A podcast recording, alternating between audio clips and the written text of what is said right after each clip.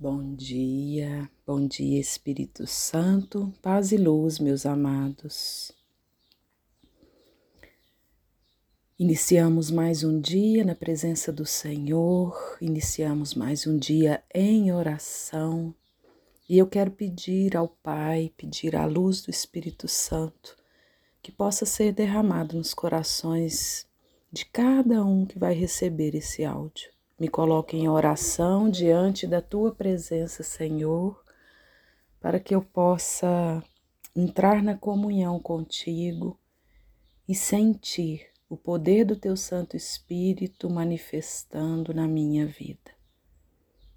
Embora consciente desse tesouro de amor que Deus colocou no nosso interior, embora consciente desse tesouro de amor que Deus é em nós, nós precisamos aceitar a nossa condição de barro, de sermos feitos de barro.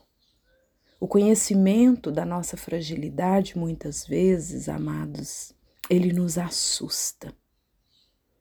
São Paulo, na sua segunda carta aos Coríntios, no capítulo 4, versículo 7, disse a nós: Porém, temos esse tesouro em vasos de barro, para que transpareça claramente que este poder extraordinário provém de Deus e não de nós.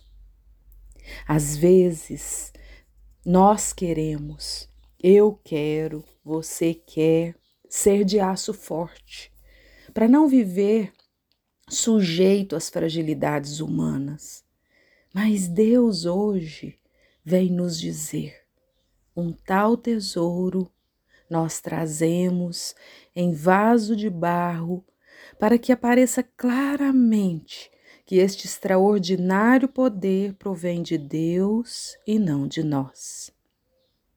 Se você fosse de aço forte, como poderia ser remodelado? Como poderia ser recriado? Como poderia crescer, ser transformado? Amados, somos imagem e semelhança de Deus, mas de barro, do pó da terra, amassado carregado de luz e de sombra.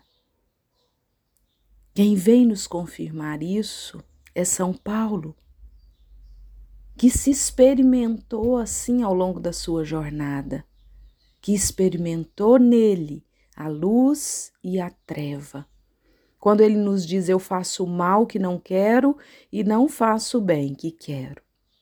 Mas ele entendeu suficiente, o suficiente para dizer: quando sou fraco é que sou forte, pois é na minha fraqueza que se manifesta a força de Deus. E o maior ensinamento sobre a nossa humanidade, quem nos dá é o próprio Jesus, é o próprio Filho de Deus. Quando lá no Jardim das Oliveiras ele sente tristeza, sente angústia de morte, sente medo, sente vontade de não assumir a missão, e ele não se envergonha de falar disso. Muito pelo contrário. Ele fala aos seus discípulos porque nada do que é humano passa despercebido para Jesus. E de nada ele se envergonha, porque ele assumiu a sua humanidade, ele aceitou mas é importante compreender, amados, que esse barro frágil, quebradiço, não afasta Deus de nós, não faz Deus sentir vergonha de nós. Vamos lembrar, lá no jardim do Éden, quando a criatura rejeitou a fragilidade humana, rejeitou a condição de criatura e quis ser como Deus, quando o pecado seduziu as criaturas do Éden, eles se esconderam com medo, com vergonha de Deus. Porque a sombra desde sempre incomodou. Sempre foi rejeitada, reprimida, ocultada, mal querida. E a tentação de ser, de querer ser como Deus, é a tentação de rejeitar a condição humana. É a tentação de querer ser invulnerável, intocável. É a, é a tentação de, de querer ser perfeito, forte, super-homem.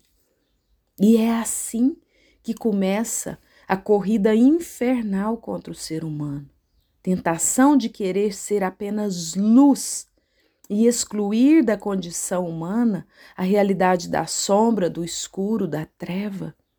Nós vivemos negando as nossas imperfeições, as nossas fraquezas, os nossos pecados. E a compulsão do ser humano que sobe as escadas dolorosas, baseado apenas no seu esforço pessoal, buscando a perfeição, nos faz esquecer que não somos chamados à perfeição. Nós somos chamados à santidade. Porque perfeição é esforço humano. Perfeição é projeto pessoal, é conquista própria. Santidade, amados, não esqueça isso. Santidade é a ação de Deus na nossa fraqueza. A perfeição, ela não admite pecado. A santidade tem a consciência de pecado a oportunidade de abertura à experiência de ser amado por Deus. Que nós possamos então, nesse dia, nesse momento, reconhecer a nossa humanidade, sabendo que a graça de Deus me basta.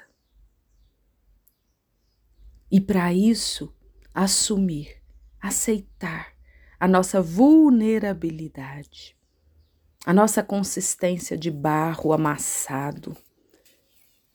Somos feitos do pó. Cristão maduro é a pessoa capaz de aceitar e assumir seus limites, imperfeições, colocando a sua atenção na abertura à misericórdia de Deus e dela se alimentando. Vinde, Espírito Santo, sobre nós. Vinde, Espírito Santo, poderosamente e manifesta.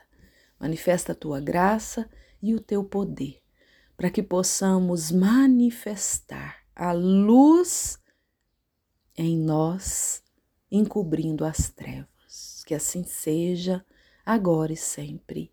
Amém.